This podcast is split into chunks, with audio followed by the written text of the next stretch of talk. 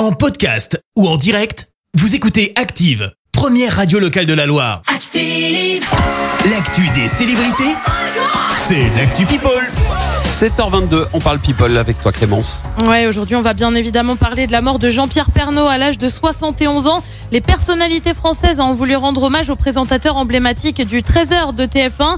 Emmanuel Macron a parlé d'un homme qui a, qui a habité le cœur de nos foyers. Jean Castex a lui écrit Pas un mot de notre pays ne lui était inconnu, pas une tradition de nos terroirs ne lui était étrangère. La France des territoires perd cette voix familière et ce visage rassurant qui savait si bien lui parler. Jean-Pierre Pernaud nous manque déjà. Les stars ou ex-stars de TF1 ont également réagi. Jean-Pierre Foucault parle d'un ami qui a fait pendant des années des JT que les Français aimaient. Denis Brognard parle lui d'un grand présentateur qui a créé son journal, un grand frère dans le métier.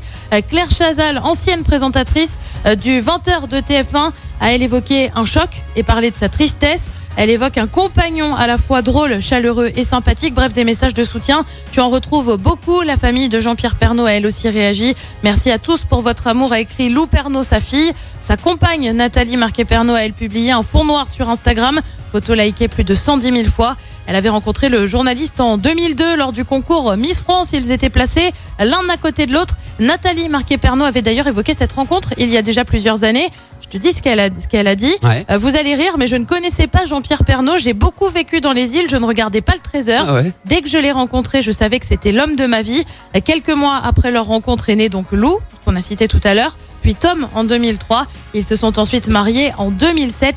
Euh, Jean-Pierre Pernaud, lui, avait été marié une première fois à Dominique Bonnet, avec qui il a eu deux enfants, Julia et Olivier. Merci Clémence pour cette actu people. On va te retrouver dans un instant pour le journal. En attendant, retour des hits avec Marina Kay euh, qui Merci, vous avez écouté Active Radio, la première radio locale de la Loire. Active.